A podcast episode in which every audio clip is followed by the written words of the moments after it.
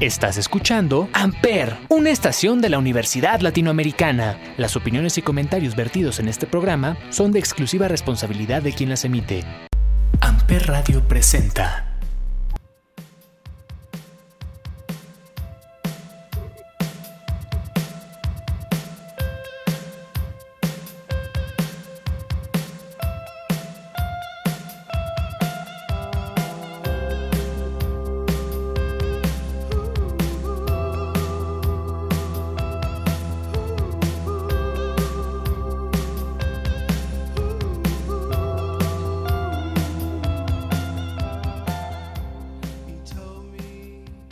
Hola a todos, bienvenidos a este podcast llamado 35 milímetros a través de Amper Radio de la Universidad Latinoamericana y como todos los jueves nos acompaña Olivier. Olivier, ¿qué tal? ¿Cómo estás?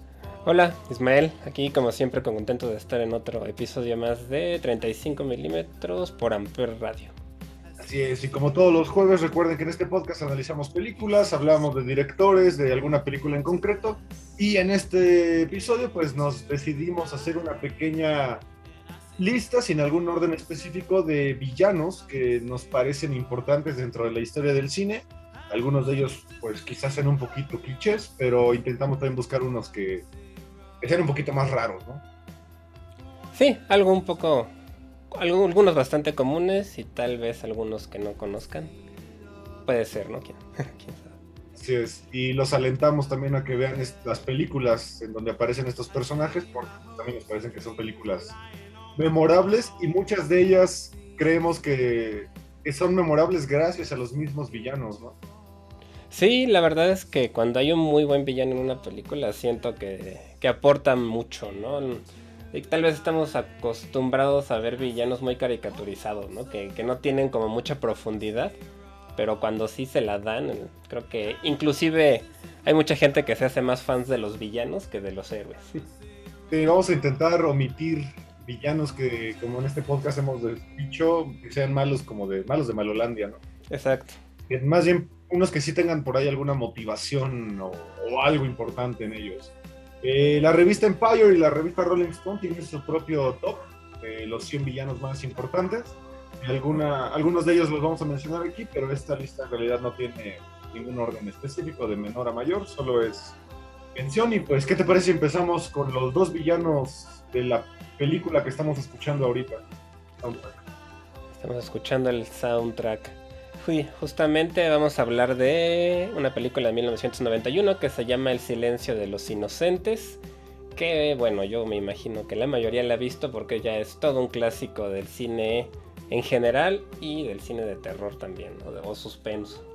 Así es, dato curioso de esta película, es la primer película en ganar un premio Oscar ah, de terror eh, pero no es la primer nominada, la primera nominada es El Exorcista, que ya hablaremos de ella un poquito más adelante, pero esta es la primera vez que una película de terror gana premios Óscares, algo que nunca había ocurrido. Eh, si no me equivoco, ganó Mejor Película, Dirección, Actor, Actriz y Guión Adaptado, y uno de los villanos de los que vamos a hablar justamente gana Mejor Actor, Anthony Hopkins. Sí, este personaje que es es, extraño dentro de la película porque como tal no es un villano hasta ya muy avanzada, ¿no? La película. Realmente no hace mucho al principio más que aconsejar a Clarice, que es la protagonista de la película. Y ya con el tiempo sí, sí ya tiene acciones de, de, villano, pero el villano como tal de la película es otra persona, ¿no? Que también vamos a mencionar. Sí es. A mí cuando yo vi la película me pareció que el director hace, este Jonathan Demme, hace una, un recurso cinematográfico que crea Alfred Hitchcock que se llama el MacGuffin. Sí, sí, sí. El MacGuffin es, recuerden, es este objeto, persona o situación que hace que parezca que la película va por esa, ese objeto, persona o situación, pero en realidad no lo es, es un distractor. Creo que el villano principal de la película es un MacGuffin y termina Anthony Hopkins o Hannibal Lecter siendo el villano importante de la película. Pues sí, sí, sí, realmente es el pretexto para que se conozcan Clarice y Anthony Hopkins, o Clarice y el doctor Hannibal Lecter, ¿no? Clarice Judy Foster, Anthony Hopkins, Hannibal Lecter. Y bueno, está basada en libros escritos por Thomas Harris, que también, pues, este, son recomendables, ¿no? Leer los libros. Así es, la película pues básicamente nos trata de la hija de una senadora que es secuestrada por el otro villano y que la encargada de este crimen es la, agente especial, eh, Clarice, y que pues bueno, para entender la mente de un asesino en serie o de un secuestrador de este tipo, que se le conoce como Buffalo Bill, eh, la detective Clarice recurre al especialista eh, Hannibal Lecter, que está recluido en una cárcel de máxima seguridad y, su celda es muy particular. Sí, tiene una celda pues con cristales, ¿no? Muy gruesos, que es que lo puede, que es transparente, la puede ver y pero realmente lo tienen tan aislado que pues a las mismas personas del, de la cárcel o del hospital psiquiátrico no lo pues, no lo quieren ver, ¿no? Como que les da les da miedo esa zona del hospital. Sí, porque al parecer el doctor Lecter pues es una de las personas más inteligentes que existen. Eh, tiene un pasado caníbal que pueden analizar en la primera película que es Hannibal, esta saga, y que, que es un especialista psiquiatra eh, que pues bueno, lo, lo, entrevista la detective Clarice justamente para entender cómo atrapar al verdadero pues villano de la película. Sí, justamente para eso lo van a visitar. Clarice es una novata, ¿no? Que está por salir de la escuela de cuántico, me parece que le llaman la escuela del FBI y pues no confían todavía mucho en ella y entonces la, la mandan a hablar con él, ¿no? Para que, pues para ver si le puede dar alguna pista porque parece que este Buffalo Bill ha estado en contacto con él, ¿no? Así es. Algo, algo interesante de esta película es que Anthony Hopkins en toda la película no parpadea. Crea un personaje aterrador que, que la mirada es lo que importa realmente de él y generan un juego psicológico que se llama Quid Pro Quo en el cual Clarice le puede preguntar cosas, pero a cambio le tiene que contestar otras a Lecter. Sí, Lecter se pone a analizarla, ¿no? Como que le interesa su personaje y le interesa conocerla y le empieza a preguntar cosas personales en muchas ocasiones, ¿no? Y, a cambio de eso le, responde preguntas a ella sobre, sobre el, el posible asesino. Es correcto. Una película bastante, digo, no, no, es, no es un terror clásico de monstruo ni nada, es un terror más orientado al thriller. Sí. Y, pero la verdad genera un ambiente muy tenso cada vez que aparece Hannibal Lecter. Pues es que, además de que lo acompañan de una música también bastante tenebrosa, el personaje, la forma en la que están grabadas las escenas, tiene unos dollies como súper lentos que hacen que se vea la tensión y, bueno, pues la actuación de Anthony Hopkins, ¿no? Que yo siento que, que sí desarrolla un personaje bastante profundo y que pues se va desarrollando más a lo largo de otras películas y de series, ¿no? También tiene una serie muy, muy buena que está en Netflix, donde te cuentan más sobre él. Y, a mí me gusta bastante este Aníbal Lecter, sobre todo por su personalidad, ¿no? Porque es un tipo muy culto, muy sabio, que se expresa súper bien, habla un perfecto inglés súper propio, es fan de la música clásica, de la comida, del vino, entonces es un tipo muy culto que pues no relacionas con un asesino tan brutal como puede llegar a serlo. Hasta casi el final de la película, ¿no? Que ahí sí se convierte completamente en el asesino que estábamos buscando, ¿no? Todos ver.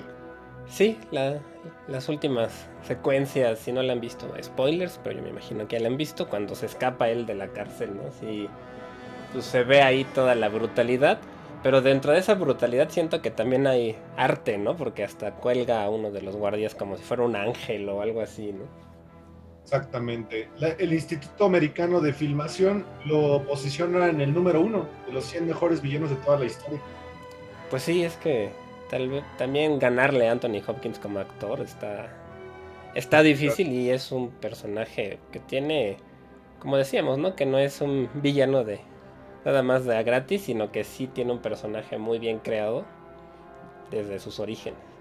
Exactamente, no es como decimos malo de Malolandia, sino que él sí, si quieren entender más su historia, vean la uno que es este Hannibal. Hannibal, está también el, dragón rojo, ¿no? Hay una que se llama así, ¿qué esa es? A mí sí me gustan. Sí, a mí también. Dragón Rojo es la mejor película, definitivamente. Y la serie, la verdad es que con este el actor este danés Mikkelsen, ¿cómo? Ah, eh, Mats Mikkelsen. Mats Mikkelsen, la serie la verdad a mí me gusta, aunque está bastante sangrienta. O sea, si no les gustan las escenas con sangre y cosas así, tal vez no, pero ahí desarrollan más al personaje, pues antes de que lo encarcelen. Exacto. Y otro dato es que el, mismo instituto, el AFI, pone a Clarice en el número 6 de los mejores héroes de, la historia del cine. Pues sí, es que eso es muy. Em, te empatizas mucho con ella, ¿no? Sí. Durante la película. Y bueno, el, segundo villano del que vamos a hablar también es parte de esta película. Vamos a hablar de Buffalo Bill, el que secuestra a la hija de la senadora. Sí, el, como decías, el pretexto de la película, ¿no? Exactamente, el pretexto que para mí es un pequeño MacGuffin, interpretado por Ted Levine, que pues no es un actor tan conocido, pero sí sale en, varias películas, eh, como por ahí de extra. Eh, es un asesino en serie que lo que hace es que le quita la piel a sus víctimas, muy parecido al asesino en serie real que es Ed Gein, y que las usa como traje porque él quiere convertirse como en un ser eh, no binario extraño, que de hecho por eso pusimos la canción de Goodbye Horses, porque es la secuencia de la película donde él como que se ve al espejo y empieza a bailar de una manera muy perturbadora hasta esconderse los genitales para hacer este ser, eh, pues sí, como no binario, ¿no? Sí, eh, iba buscando además como partes específicas de ciertas mujeres, ¿no? Para hacer el, para el, pues, el traje ideal, digamos, o la hecha de piel real, ¿no? Exacto. Y es, o sea, físicamente siento que el personaje también lo construyó muy bien, ¿no? Porque sí da, o sea, sí es un personaje bastante creepy, bastante, sí te da un poco ahí de suspenso nada más el verlo y, y a mí me gusta también mucho su perrito ah, cierto, el perrito. Tiene ahí una perrita, me parece, como un, creo que un poodle, un poodle ¿no? un, poodle, sí. Un poodle. Que, el, que es como el lado humano, ¿no? De esta persona. Un poco ese cariño que tiene por ese perrito. Exactamente. Algo muy interesante de esta película es la secuencia final en donde la gente, Clarice, tiene que entrar a la casa donde tienen secuestrada porque es una escena de a oscuras total y la cámara le pone una visión nocturna donde Buffalo Bill va siguiendo a Clarice y ella no ve nada. Sí, esa escena yo creo que es de las mejores de las películas de suspenso, porque sí la ves a ella totalmente espantada, ¿no? Con el rostro totalmente, pues sí, asustadísima y el Buffalo Bill que la va siguiendo y nada más estás esperando el momento en que la va a matar, ¿no? O la va a agarrar.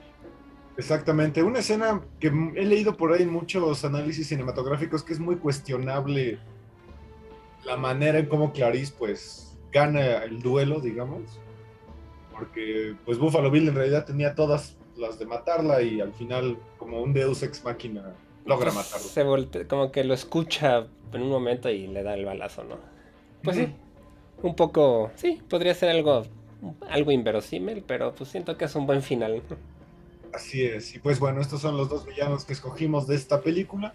Vámonos con uno igual de, de la antigüedad, no de la antigüedad, sino del cine clásico. Vamos a hablar de Pazuzu, el, demonio que se le mete a la, a la, chica dentro de la película de terror más grande de todos los tiempos. Primer película en ser nominada al Oscar de terror, llamada El Exorcista, de William Peter Blatty. Sí, este, este, pues que es un, demonio, ¿no? Pazuzu. Un demonio babilonio un demonio babilonio que se presenta en las primeras secuencias de la película, ¿no? Donde está el, el padre, este, Lancaster. No es Carras, Carras es el otro. Sí, Carras es el joven. Se llama Lancaster Merrin, el padre, que es como, padre que es como, pues, entre arqueólogo, ¿no? Como que está ahí de arqueólogo un poco en, en un país de Medio Oriente y encuentran una, una estatua de este demonio Pazuzu, ¿no? Sí es. Dato curioso, la estatua en la vida real eh, la dejaron en un país africano y desapareció y tiempo después la encuentran en Irán. Exacto. Nadie, nadie sabe cómo pasó eso, pero bueno, es una película que tiene muchos, muchas incógnitas por ahí, ¿no? Muchas leyendas urbanas que ya hablamos de eso en un episodio. Sí, sí es una película que la rodea de un montón de, de anécdotas tenebrosas algunas, ¿no? Sí, pues bueno, este demonio se le posee a la niña, a, Linda Blair, que su personaje es Regan McNeil, y que, bueno, la obliga a mutilarse a sí misma, a hablar en latín, a hablar en otras lenguas, a hablar de una manera cultural, y que, pues bueno, se convierte en una de las, eh, uno de los personajes más terroríficos ¿no? de la historia del cine. Pues sí, esta niña que mientras va siendo cada vez más poseída por este demonio empieza a deformarse en todos los aspectos, ¿no? Física y mentalmente y, pues llega a ser un, pues un ente muy extraño que pues hace cosas bastante choqueantes, ¿no? Tiene secuencias muy que te dejan muy impactado, sobre todo porque es una niña. Exactamente. Eh, dato curioso, la Pazuzu no está interpretado por Regan, por perdón, por Linda Blair, solo las partes donde es como la niña, pero todas las partes de Pazuzu están interpretadas por una actriz llamada Mercedes McCambridge, que es una actriz como de la era del cine de oro de Hollywood, y que ella para poder hacer esa voz se fumaba tres cajetillas de cigarros diario y una botella de whisky diaria para poder llegar a esos tonos guturales. Y pasa una historia curiosa con ella, porque ella no aparece en los créditos de la película y después cuando es nominada Linda Blair a Mejor Actriz, eh, los demanda y gana. Pues tenía razón, yo me imagino, porque es una, parte muy importante de la película, ¿no? Yo, yo me imagino que le, pues, todo fue en doblaje, ¿no? Realmente fue Exacto. un doblaje ya después en postproducción. Pero si no fuera por esa voz que tiene ella tan tétrica que logró hacer, pues no hubiera sido lo mismo, ¿no? El personaje. Así es, uno de los personajes más, más aterradores de todos. Eh, no estoy muy seguro en qué puesto esté, déjame lo busco. Ella está en el puesto 9, según AFI, en el puesto 9 de los 50, eh, 100 este, villanos más aterradores de la historia. Azuzu. Pues sí, que realmente como tal, pues el demonio no se ve mucho, ¿no? Todo es a través de la posesión que tiene de Linda Blair y de estas, este, estatuas que se ven ahí, de figuras, ¿no? Hay por allí como un anillo y... una cabeza. Una cabeza. Encuentra, sí. Y que realmente, pues ni siquiera se sabe muy bien cómo es que llegó ese villano con Linda Blair, ¿no? ¿Cómo llegó el demonio? no, nunca dicen, no sé si en el libro a lo mejor, pero en la película no se ve la conexión. Sí, o sea, no sabes por qué llegó ese, ese demonio a poseerla y... Y creo que pues, sentó un poco las bases de lo que serían las películas de posesiones desde ese momento hasta la actualidad, ¿no? Que, que para poder exorcizar al demonio tienes que conocer su nombre, ¿no? Por ejemplo. Exactamente. Pazuzu también aparece en otros medios. Eh, fue uno de los personajes principales de la saga de eh, Demon Days de Gorilas, el segundo disco. Aparece justamente en, su, en, el arte de ese disco y en otro que es este D-Sides, que es como lados B de ese disco, él, justamente es la portada.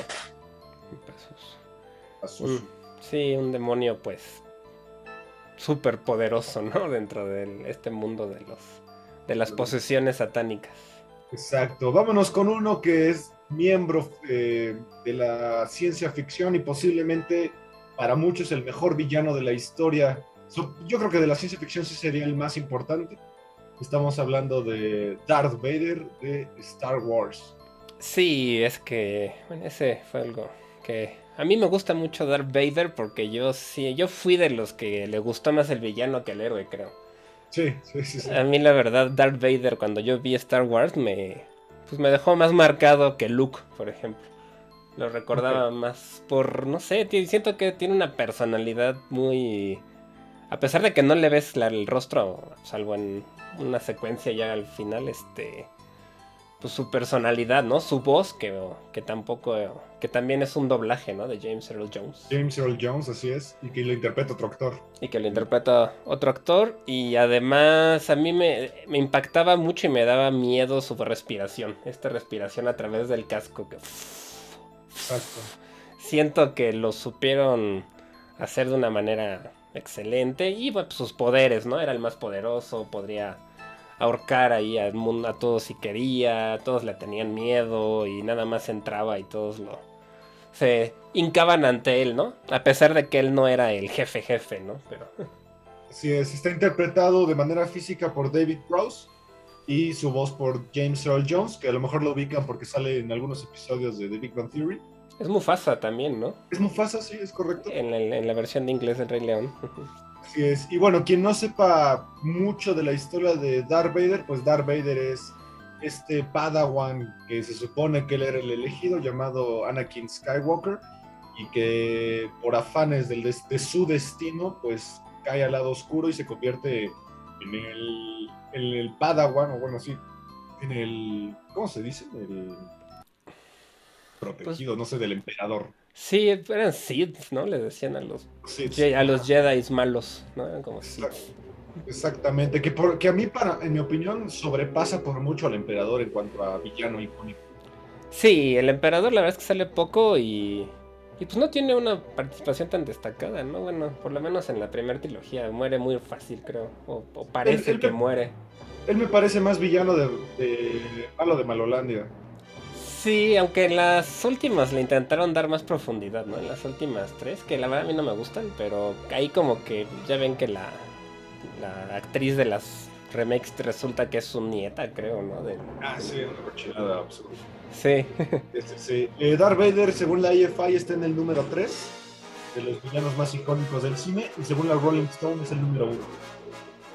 pues sí, es- supongo que es bastante subjetivo, ¿no? Realmente. Pero como dices, dentro de la ciencia ficción, yo creo que sí es el villano más importante y a la- actualmente, inclusive niños chiquitos lo reconocen todavía, ¿no? A Sí. pesar de que es del 77 la primera película.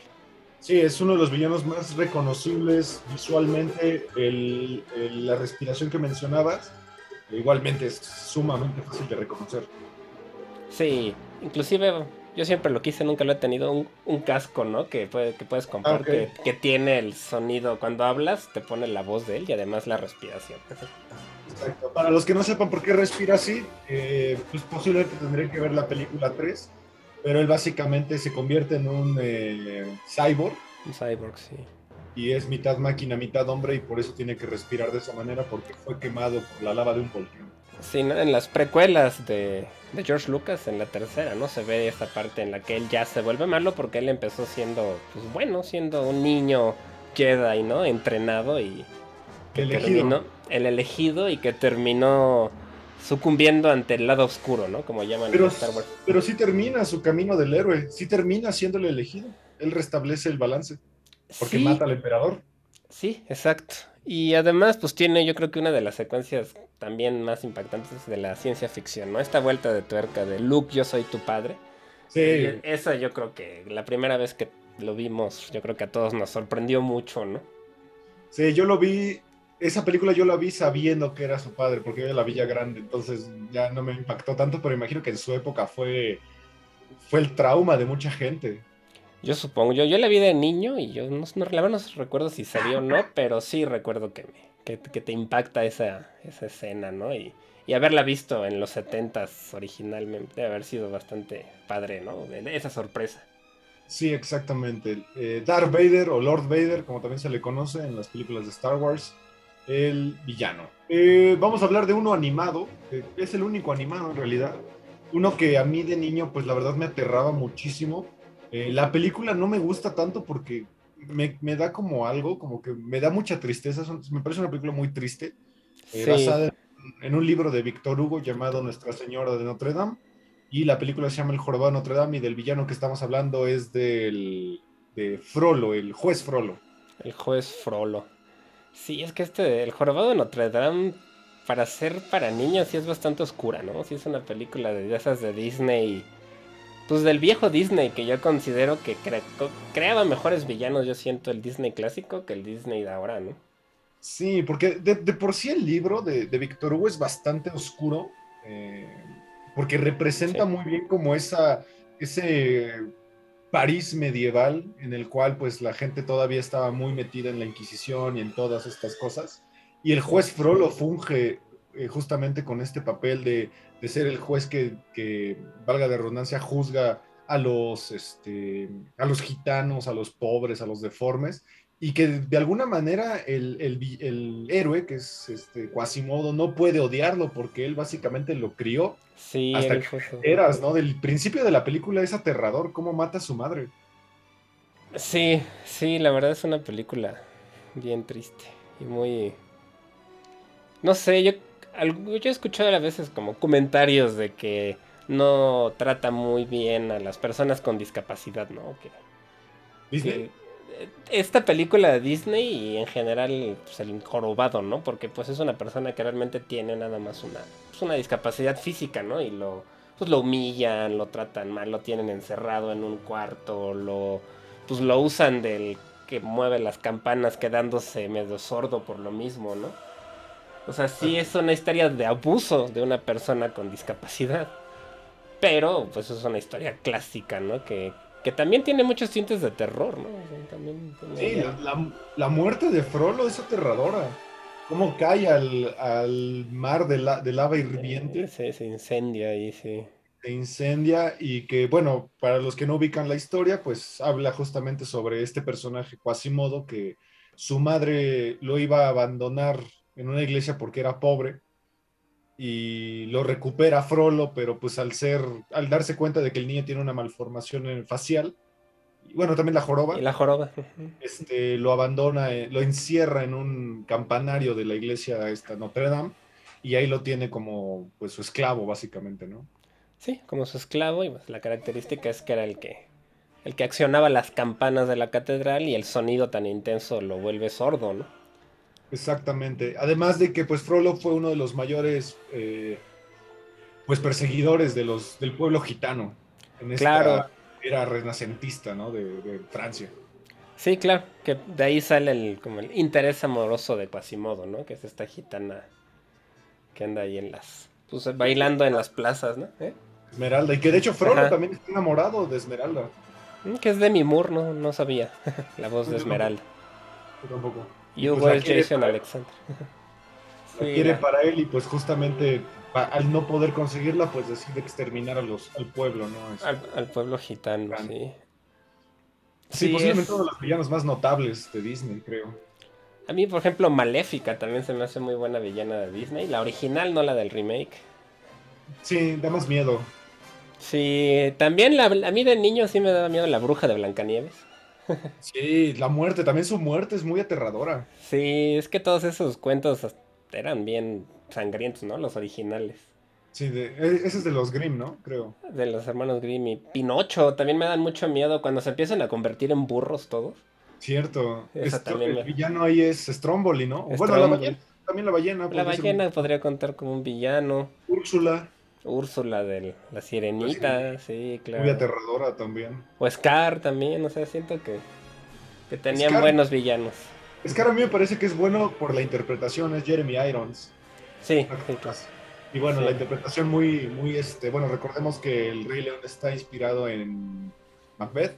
No es cierto, en... Eh, Otelo, ¿no? Otelo, ¿no?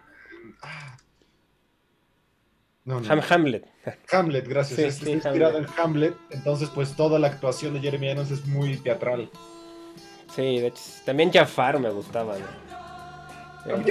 muy, muy bobo. Ese ya es cuando empieza Disney a cambiar, sí. Pero bueno. Me parece un villano como muy safe, muy nada más malo de Malolandia.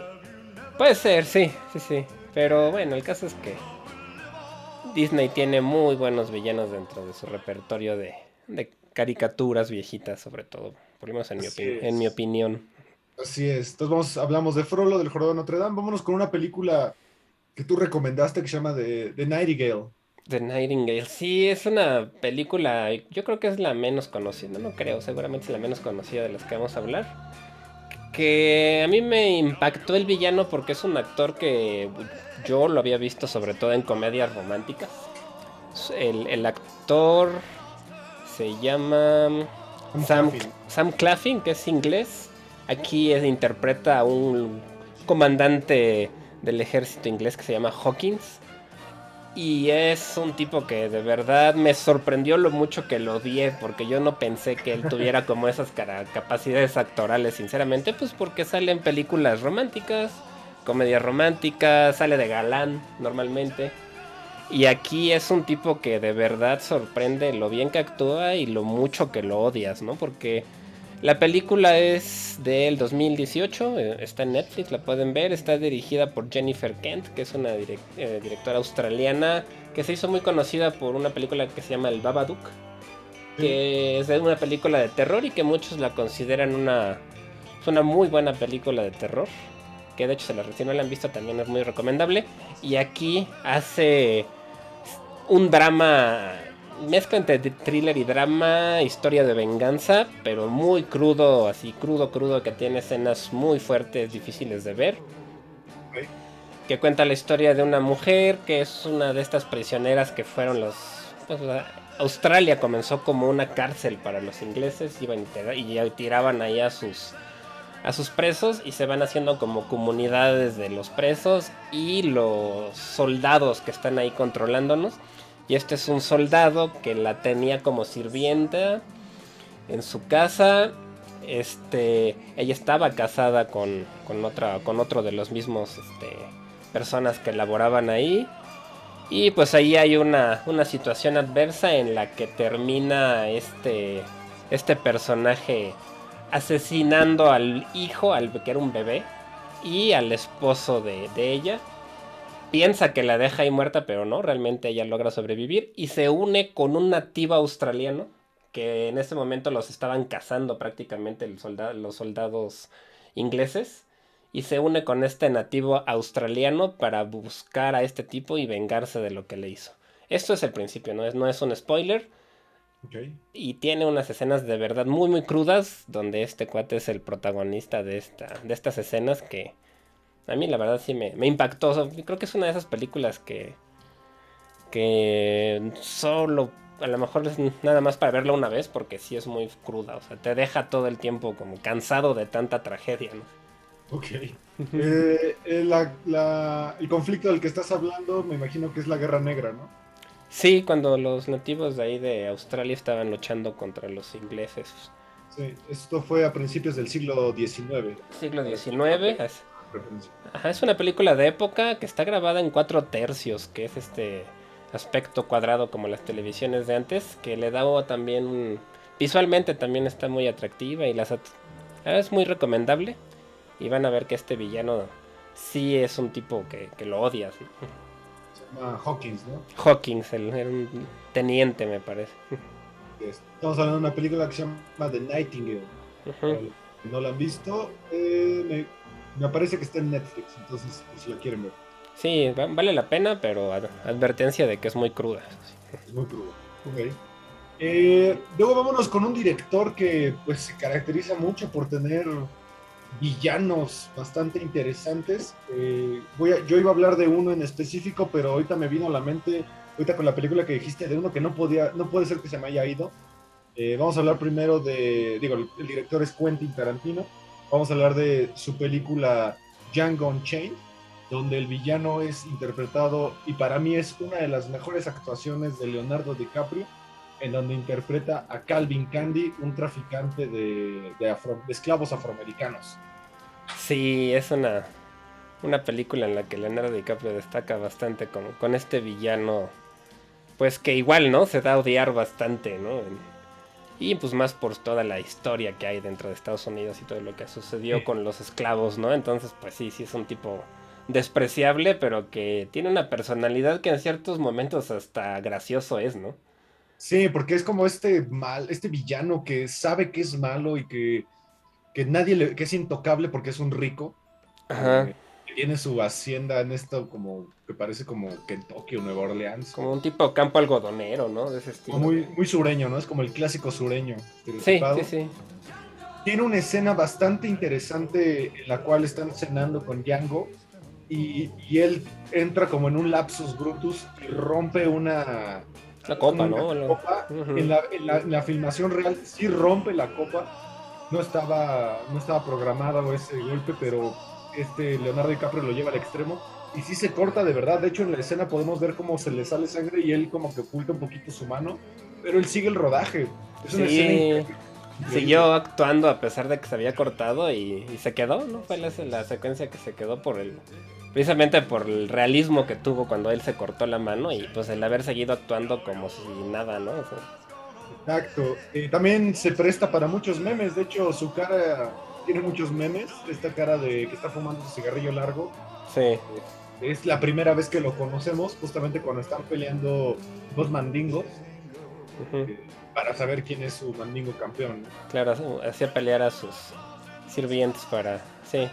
Sí, es un tipo muy cruel, ¿no? Muy cruel. A mí un detalle de que me gusta de él y de la película es que Samuel Jackson sale de su sirviente como mayordomo, digamos.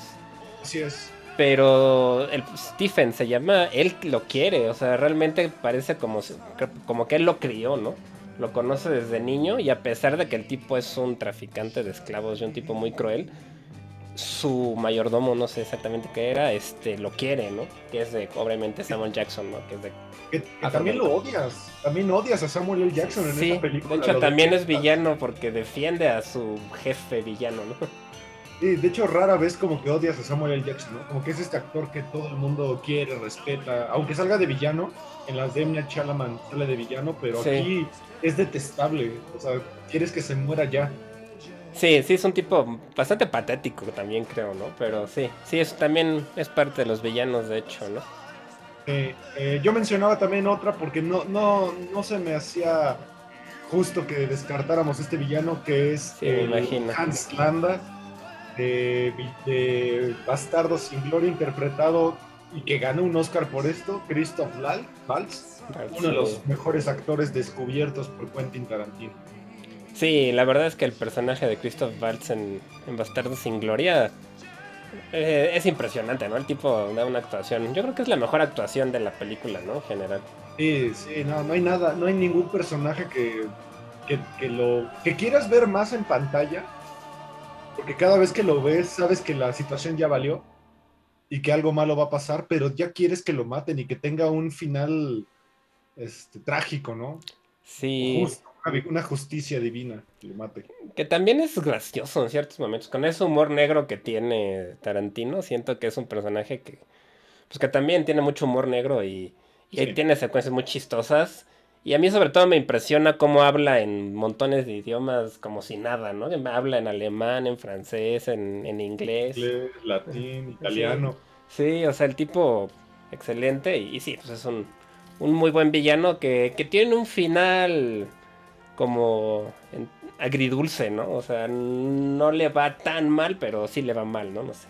Sí, ¿no te parece que haya recibido su merecido, creo? Sí, no, no, porque pues logra un poco salirse con la suya y con... Sobrevive. pero, ¿no? Sobrevive, exacto. Sobrevive, que es lo que no, no gusta mucho. Eh, pero creo que está bien. O sea, el final de la película, la verdad, es muy cómico, es hilarante. Eh, dato curioso, hay una secuencia en donde mata al personaje de Diane Kruger. Ah, sí, sí. La, la horca, pero en la secuencia donde solamente se ven las manos, no es él, es Quentin Tarantino. Ah, esa no sabía.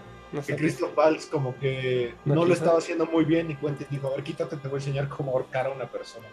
Sí, cuando se da cuenta que ella era la traidora, ¿no?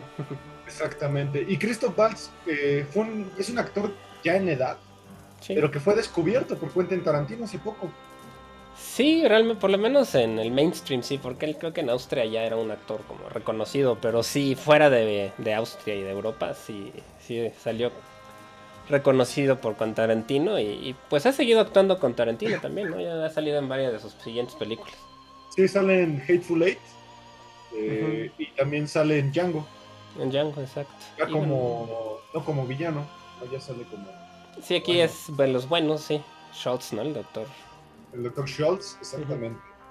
Y bueno, pues Christoph Waltz eh, ya actualmente se ganó su Oscar justamente por esta interpretación que a mí me parece tal vez el mejor villano de, la, de todas las películas de Quentin Tarantino.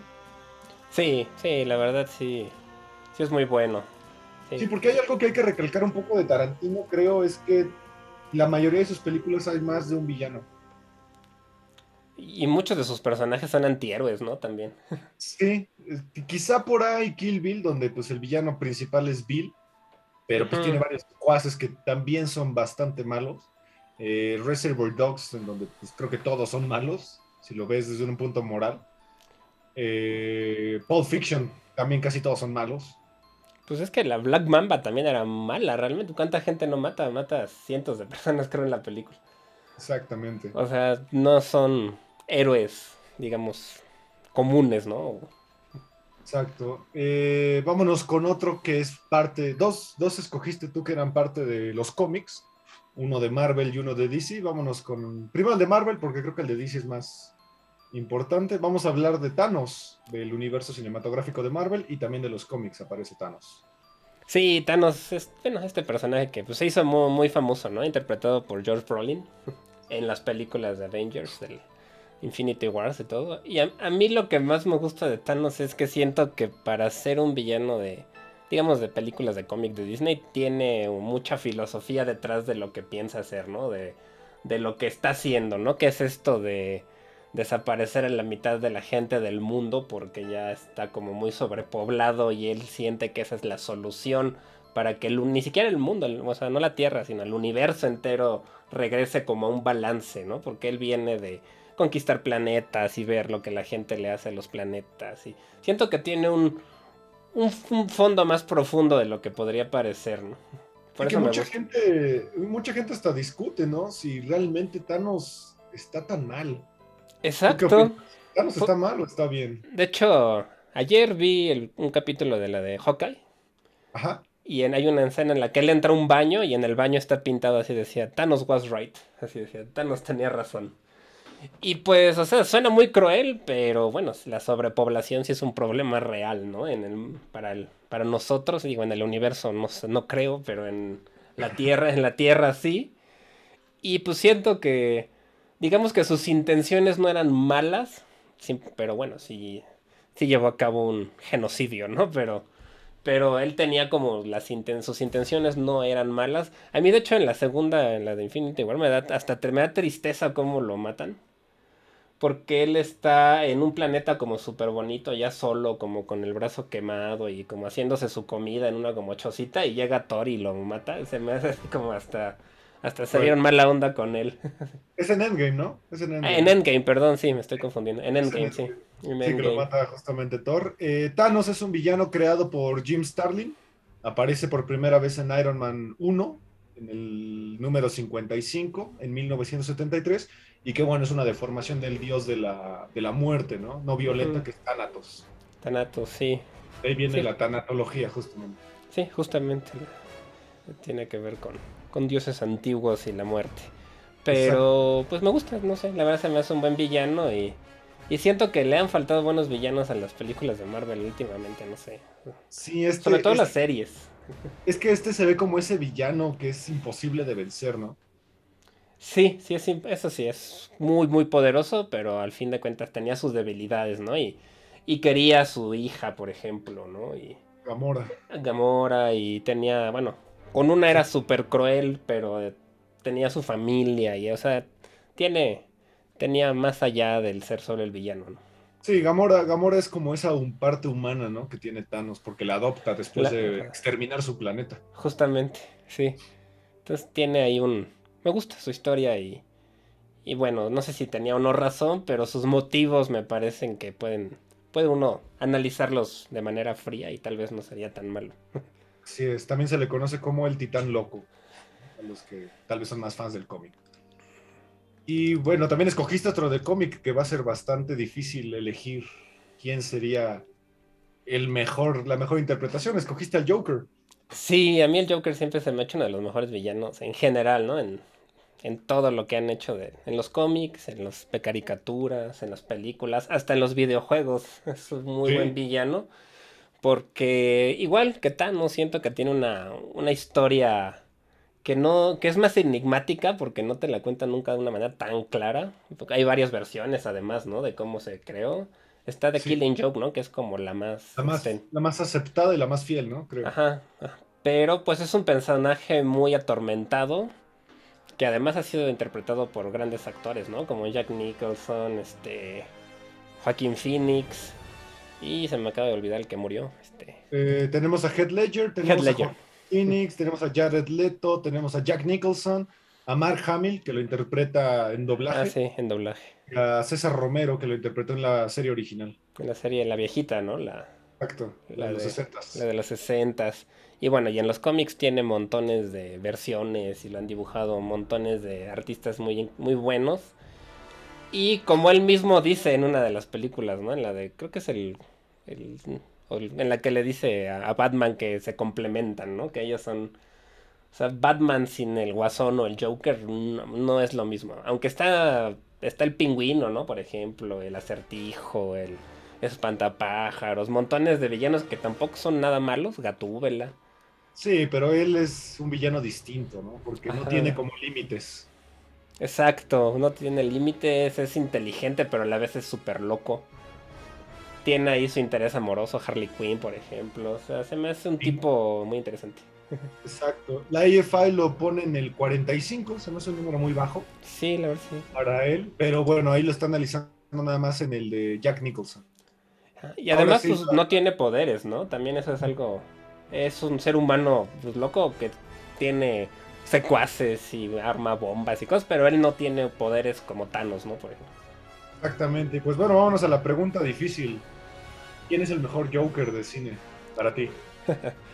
para mí Jack Nicholson, pero por nostalgia nada más, la verdad. O sea, esas películas, la primera película de Batman de niño era de mis favoritas y por eso lo sigue siendo.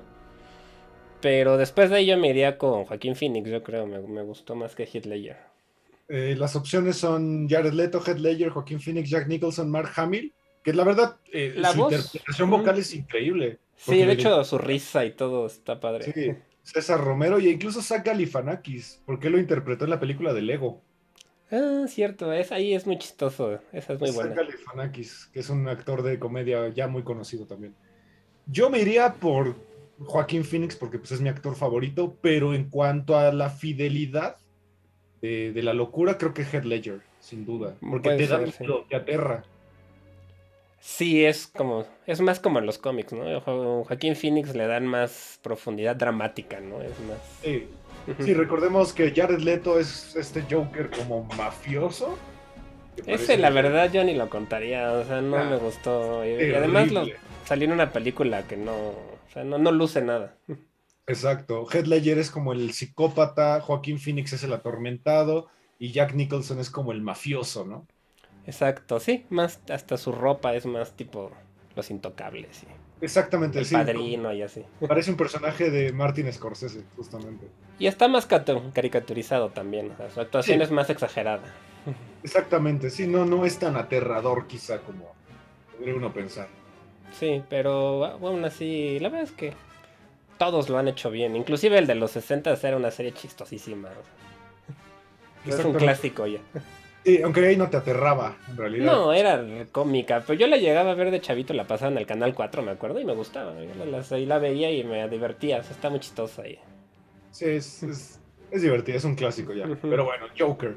Vámonos con los últimos dos, eh, dos del cine de los noventas. Uno es Norman Stanfield, que sale en una película que si no la han visto, corran a verla porque es maravillosa, que se llama Leon el Profesional, con una interpretación increíble de Gary Oldman. Sí, esta es una película, ya tiene tiempo, ¿no? Ya es del 94, es del, creo que es la primera actuación de Natalie Portman, ¿no? Exactamente, y cuando John Reno era como este Bruce Willis francés. Sí, Jean Reno, que es también bastante buen actor francés. Y pues es la historia de un asesino a sueldo retirado, ¿no? O semi-retirado. Que, retirado, sí. Que pues adopta a una niña que se queda sin familia, ¿no? Y la empieza como a entrenar o algo así. Sí, tiene la mala fortuna de ser el vecino de una familia que llega Gary Oldman a matar porque le deben dinero. Y la niña pues le pide ayuda para que no la maten y pues él pues justamente la adopta Ah, hubo una pequeña controversia con esta película debido a que pues mucha gente no le parecía la tensión un poco sexual que existía entre ellos dos, ya que Natalie Portman en esta película tiene 12 años. Sí, es una chavita de 12 años que se enamora de verdad de un señor de, no sé cuántos, como 40 y tantos. 40 y tantos. Entonces lo que decidió hacer el guionista Luke Besson, que es un guionista bastante conocido por ahí, eh, que también es el director, es que le da a John Reno un personaje que parece que tiene como un leve retraso mental. Para que sea un poco más inocente, sí. Exacto, y que sientas que no le va a hacer nada a la niña. Porque él realmente nunca se le ve como interesado románticamente, ¿no? Pero a la niña sí. Sí, como que tiene esta idea de que no, no tiene interés por la humanidad en realidad, ¿no? Sí, sí, es como un tipo frío que, que él trata de como de no demostrar ningún sentimiento, pero con el tiempo pues le, la niña se lo va ganando. Y pero creo que es algo normal en los niños, en los adolescentes, pues enamorarte de como del profesor o de cosas así, ¿no? Es, O sea, es algo que, o de la maestra, ¿no? Tampoco se me hace que sea como, porque tampoco hay ninguna escena como es un amor platónico. Exacto, que se me hace algo natural en, esa edad. Exacto, y pues bueno, el villano está interpretada por uno de los actores más galardonados de la historia, que es Gary Oldman, y aquí hace de un mafioso que ahí nada más es malo de Malolandia, pero tiene unas secuencias que son increíbles. Sobre todo hay una donde grita eh, Everyone, pero lo grita mm. con intención Gary Oldman, ya que el, pues el que atendía los micrófonos le caía mal. Mm. Entonces, lo que decide hacer es hacerle una broma pesada y él tenía un lavalier muy, muy pegado al cuerpo, entonces para hacerle la broma, grita con todas sus fuerzas esa línea y le revienta el tímpano al director de sonido. Ah, esa no me la sabía tampoco, esa historia. Porque lo odia. pues se vio mal la onda, ¿no? ¿no? Lo pudieron haber demandado ahorita. Eh, yo, yo, había tenido que pagarle unos millones de dólares, seguramente. Exactamente. De hecho, Gary Oldman en esta época era como su boom, ¿no? Porque estaba interpretando Drácula de Francis Ford Coppola. Que es otro muy buen villano. Otro gran villano. Creo que el mejor Drácula que ha habido, sin duda. Sí, por lo menos en el. Tal vez tú, pero ese no es Drácula como tal. Exacto, pero bueno, es el mejor. Para mí, creo que el mejor vampiro es Gary Oldman. Sí, yo creo que sí. Y otro dato curioso de, esta película es que hay una escena final en donde varios policías están afuera del edificio para atraparlo y enfrente había una tienda y, había un robo. Unos ladrones estaban robando la tienda y como vieron que había policías enfrente se entregan, pero ninguno era policía, eran actores. Eran actores, sí, pensaron que iban por ellos, en serio. Sí, parecía, parece como una anécdota de la risa en vacaciones, pero... Pero sí pasó. algo real. Y también su muerte, creo que la muerte de Gary Oldman es bastante icónica, ¿no? Con esta granada. Ah, sí, que le explota, ¿no? Que lo engaña, sí. Ajá, lo engaña y explota. Toda esa secuencia del final donde ya van por él y que él se empieza a defender y, y, con todas sus armas y todo, me gusta mucho. Que, que él como que se cuelga de una barra para hacer como barras en la pared, ¿no? Y luego se descuelga y empieza a matar gente. Está bien Exacto. Es una película muy buena, muy, muy rápida, te la echas rapidísimo porque en realidad él tiene un ritmo bastante acelerado. Eh, está en Netflix y tiene 92% de aceptación en Rotten Tomatoes. Es una película eh, bastante interesante. Pues es que es muy, es muy buena película y Natalie Portman, a pesar de tener 12 años, lo hace muy bien, ¿no? También. Y, y fue como una serie de... O sea, ella se volvió muy popular por mucho tiempo. Ahorita creo que va a salir de Thor mujer, ¿no? En la, ah, la, Ajá, va a ser como la, la Thor. Exacto. Eh, dato también curioso, los papás eh, de Natalie Portman no sabían que iba a fumar. Mm, sí, es que ahora lo de fumar ya ni se puede casi en el cine. sale fumando al inicio y los papás pues se pusieron bastante punks porque no sabían que iba a fumar en la película. Sí, es que trabajar con niños en cine es muy, es muy difícil porque tienen... Hay que respetarles muchos derechos, pues por obvias razones, ¿no? Porque son niños. Sí, hay un sindicato, según yo, de, los niños actores, que creo que después de las 9 de la noche ya no pueden trabajar. Sí, sí, pues tienen límite de horarios, este, los, los protegen mucho de que no vean cosas realmente impactantes. Pero bueno, de todas formas sí ha habido niños como la Linda Blair, por ejemplo, el exorcista que se lastimó, ¿no? Sí, o, los de Poltergeist, todos los de Poltergeist. La niña que murió muy joven de cáncer, ¿no? Algo así, o sea, sí. Sí, hay muchas restricciones, que seguramente Harry Potter ha de haber sido una pesadilla para el sindicato de niños. Sí, de hecho, sí. Pero pues... Pero pues bueno, antes creo que no era tan estricto como ahora, ¿no? No, ahorita sí se cuida mucho más a tanto a los niños como a los actores adultos, ¿no? Se cuida mucho a, a toda la producción. Y bueno, vámonos con la última película que no sé por qué nunca en este podcast se ha hablado de esta película, porque para mí sí me voy a atrever a decir, es el mejor final de película de la historia del cine, creo yo. ¿Estás de acuerdo? Pues no se tendría que pensar, pero sí, o sea, de que es un excelente final, es muy buen final porque es, pues es devastador, ¿no? Creo que junto a Inception, esta que vamos a hablar ahorita, Infinity War. Bueno, lo del Thanos justo. Sí, ese, ese es el chasquido y termina la película, puta, te, te vuela la cabeza. Sí, sí, sí. Pero creo que este es mi top uno. Sí, por lo menos en un thriller, o sea, sí, la verdad es que es un excelente final y, inesperado, ¿no? También. Y creo que es So, la uno de So, me parece un final muy chido. Ese, a mí siempre me va a ser la, La que más me gusta, la uno de eso. Porque... ese final es genial, pero esta película de David Fincher, 1995, tenemos a Brad Pitt en su gloria, Morgan Freeman en su gloria y Kevin Spacey interpretando a lo que es uno de los villanos que más miedo me dieron en la historia del cine. Estamos hablando de la película Seven o Los Siete Pecados Capitales de 1995. Sí, una película de David Fincher, que también es un, director ya súper consagrado en Hollywood, que ha hecho montones de cosas muy buenas, de 1995. Una película que a mí me gusta mucho su atmósfera, la fotografía, todo, el tiempo está lloviendo, está, tiene colores verdosos, amarillosos, azules. O sea, está toda ella, creo que es un, pues perfecta, pues, casi perfecta, podría decirse. ¿no? Sí, es una película que solamente tiene por ahí una escena brillante, que es la escena del desierto. Toda la demás eh, fotografía, como decías, es bastante oscura y lúgubre.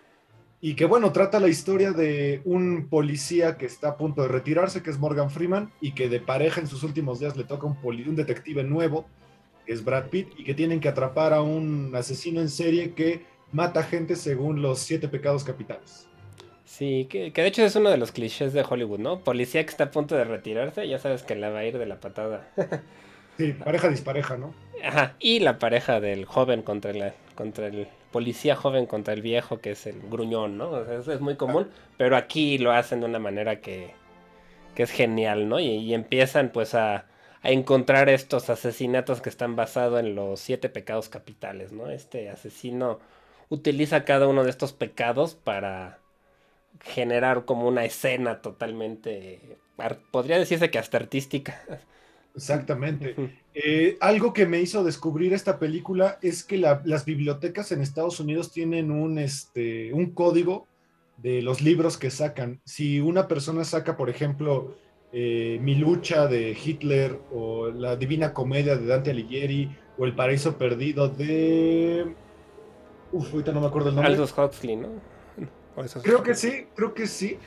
Eh, como que el FBI lo, lo empieza a seguir. El guardián entre el centeno, creo que. El guardián entre el centeno también, que porque son libros que normalmente los asesinos en serie leen. sí, sí son libros que no, por alguna razón le llaman la atención a gente ya perturbada. Exactamente. Y bueno, el, villano es Kevin Spacey. Datos curiosos, Kevin Spacey no aparece en los créditos iniciales. Pues para no... Para no spoilear. Exacto. tampoco apareció en las ruedas de prensa antes de que se estrenara la película y de repente aparece, él mismo se entrega. Eso es lo impactante, ¿no? Está increíble. No pueden saber como mucho de él porque se corta las huellas digitales. Entonces por eso no había huellas en las escenas del crimen. Y bueno, aquí vamos a dar el spoiler más increíble de la historia del cine. Aquí si, si alguien no quiere, adelántele unos 10 minutos porque le arruina la película, en mi opinión. Para los que ya la vieron, quédense. Sí, la verdad es este. Era la ira, ¿no? Era el pecado que le faltaba para juntar. La ira y la. Faltaban dos. Soberbia. esposa. Ah. Creo que sí es soberbia. Soberbia e ira. Y pues bueno, eh, lo llevan a un desierto, pero él pide que solamente vayan los dos detectives para que les enseñe dónde escondió el último cuerpo. Y sorpresa, no hay nada. Llega una camioneta con una caja y Morgan Freeman la abre mientras Brad Pitt tiene a Kevin Spacey este, encañonado. ¿no? Encañonado. ¿Y qué encontramos, Oliviera, dentro de la caja? Eh, la cabeza de la esposa de Brad Pitt. Que bueno, que, Brad Pitt no lo ve hasta tiempo después, ¿no? Pero se lo imagina. Que tiene una de las líneas más desesperantes de la historia del cine también, ¿no? What's in the box, what's in the box. sí, sí, sí. Y el otro no la deja acercarse y no la deja acercarse. Exacto. Es una escena aterradora, a pesar de que no muestran la cabeza, es aterrador. Porque creo que antes de que te den la. Antes de abrir la caja ya sabes, ¿no? Más o menos. Sí, ya te lo imaginas, sí. Porque, porque Kevin Spacey le empieza a decir a Brad Pitt que su esposa es muy guapa que su esposa y que su esposa y puta esa escena es brutal porque pues Brad Pitt se consume por el pecado y lo mata. Sí. no debe hacerlo. A pesar de que Morgan Freeman le insiste que no lo haga, lo, lo mata y pues ya sabes que ahí va a terminar su carrera, ¿no? Y va, pues, va a terminar en la cárcel. Sí, un final también un poco abierto, ¿no? Porque se lo lleva una patrulla, pero como que Morgan Freeman da a entender que lo traten bien. Que no, no, no le hagan nada porque pues psicológicamente se, se entregó a la ira, justamente. Sí, justamente, pero pues yo me imagino que sí va a terminar en la cárcel.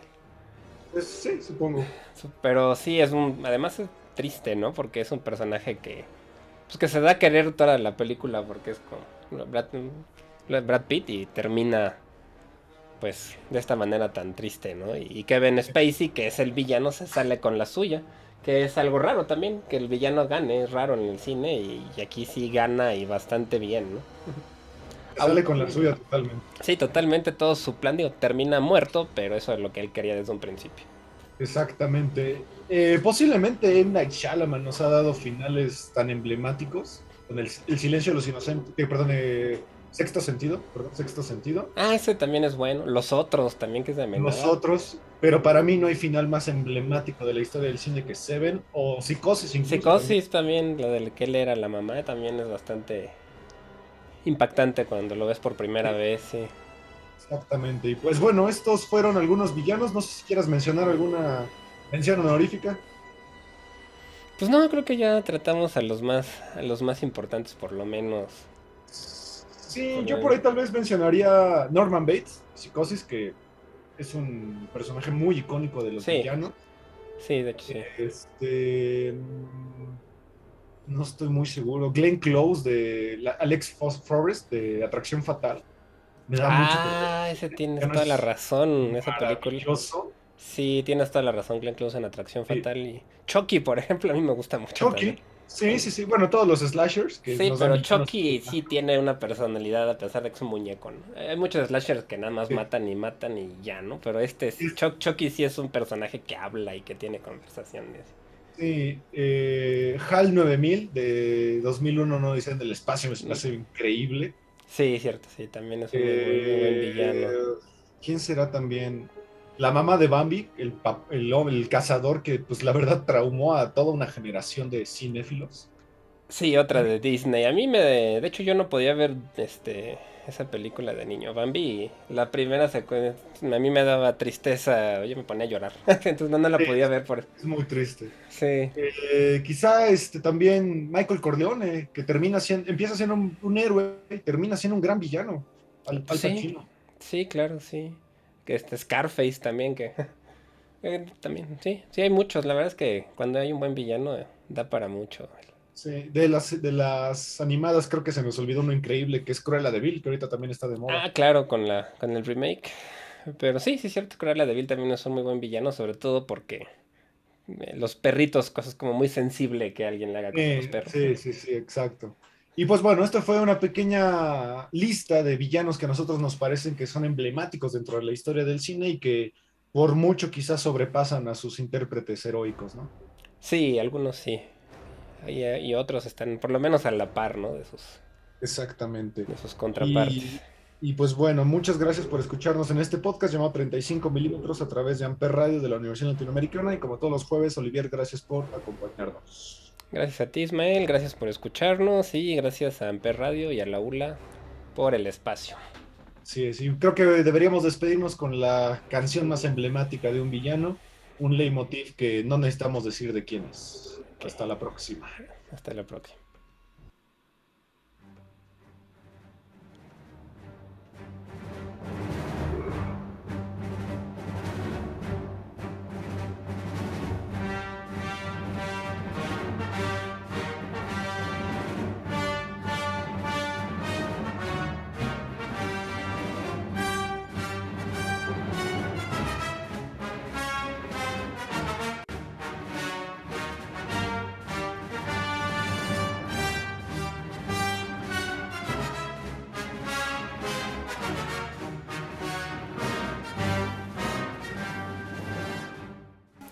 Radio presentó Amper, donde tú haces la radio.